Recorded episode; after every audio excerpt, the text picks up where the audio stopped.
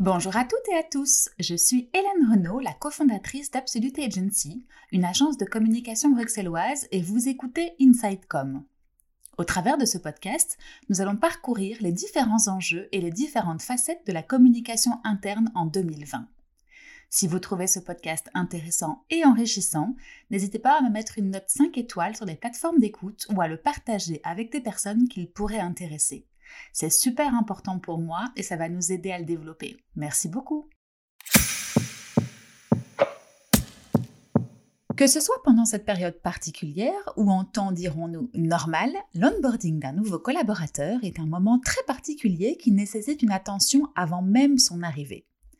C'est une étape cruciale si l'on souhaite mettre toutes les chances de son côté pour démarrer du bon pied et créer une relation saine et durable. Il ne suffit pas d'un coup de téléphone et de l'envoi des papiers administratifs. Ça se prépare bien plus en amont et le département RH doit travailler main dans la main avec le département communication interne pour une expérience réussie. Car oui, cette étape est bel et bien les prémices de l'employé expérience, ou en tout cas l'une des premières impressions que le collaborateur aura de l'entreprise, la période de recrutement mise à part. Soignez donc cette entrée. Mon premier conseil sera de faire livrer au domicile de votre nouveau collaborateur tout le matériel dont il aura besoin quelques jours avant le début du contrat. Ce sera plus rassurant pour lui de pouvoir se familiariser avec ces nouveaux outils de travail avant le jour J. Si vous avez un petit welcome pack ou des goodies personnalisés, n'hésitez pas à les glisser avec cet envoi. Tout le monde adore les surprises, non? Un petit détail pratique est également de fournir les coordonnées de votre responsable IT en cas de problème avec l'installation du matériel. Ça permettra de réduire les risques de stress si quelque chose n'allait pas comme prévu. À l'époque où nous étions au bureau la majorité du temps, les annonces des arrivées se faisaient de manière assez naturelle et le bouche à oreille de la machine à café y contribuait grandement. Mais les temps sont ainsi et aujourd'hui, mieux vous prévenir que guérir. Ce sera donc mon deuxième conseil. N'oubliez donc pas, quelques semaines avant l'arrivée de votre nouvelle recrue, d'envoyer un mail à sa future équipe en le ou la présentant. Ce mail sera aussi le bienvenu pour résumer son poste et décrire sa mission. En troisième point, j'attirerai votre attention sur la communication entre les personnes en multipliant les touchpoints de discussion. Et ça, sans avoir peur d'en faire trop.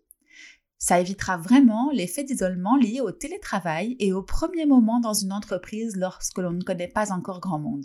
Vous vous souvenez de ce sentiment de rentrer dans une nouvelle école? Hmm, Pas agréable. Hein. ces touchpoints peuvent se faire entre manager et manager en organisant des réunions de prise de contact et d'information sur la mission ou encore des réunions de présentation d'équipe et de qui y fait quoi. Mais du côté informel, ça peut aussi se traduire par des e-cafés spéciaux pour accueillir le ou la petite nouvelle.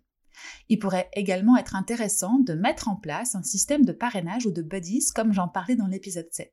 Vous le savez, 2020 est l'année de toutes les nouveautés, alors sautez le pas si ce n'est pas déjà fait.